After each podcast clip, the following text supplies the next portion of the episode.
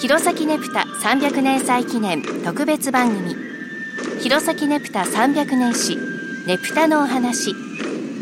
この番組では民族研究家の成田聡さんにお話を伺っていきます。成田さんよろしくお願いします。よろしくお願いします。弘前ではオギネプタは話題になったと。はい、プロ化して、絵もだんだん、うん、ある意味でもうレベルが上がってきたということ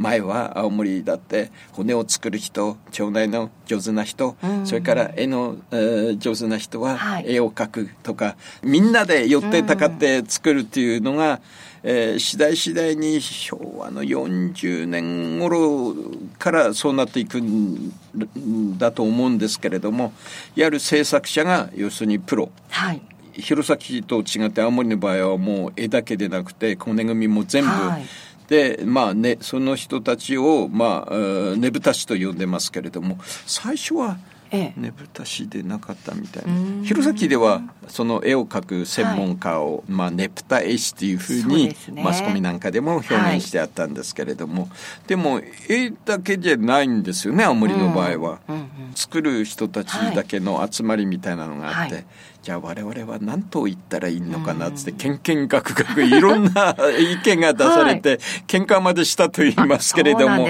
でもマスコミ法でもうねぶたしっていうのを出しちゃいまして。でいつしかそれが、はい、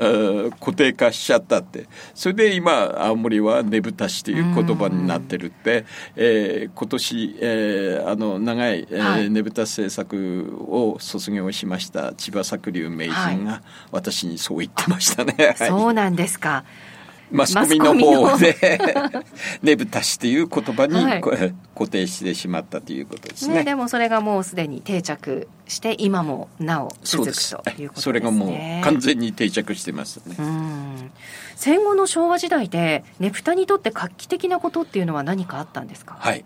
昭和55年に、えー、ねぷたが国の重要無形民族文化財という、はい、まあ、えらく長い名前なんですけど、うん、要するに国の指定を受けたということに。はい、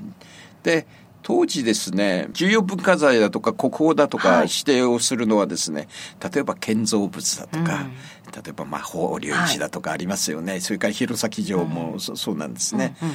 えー、だとかあとは素晴らしいあの昔の絵だとか、はい、えー、あるいは工芸品だとか、えーそういうものが対象要するに有形形のあるものだったんですね。うん、でこの頃昭和50年の初めぐらいからそれだけじゃなくて、はい、例えば何か作る人の技術だとか、うんうん、それから、えー、音楽だとか、はい、そういうまあいわば芸能、うん、そういうものも無形的な内容もやっぱり重要なこととして指定していくという方針に変わったんですよ。はい。で昭和55年に弘前のねぷた、うん、それから青森のねぶたというふうに、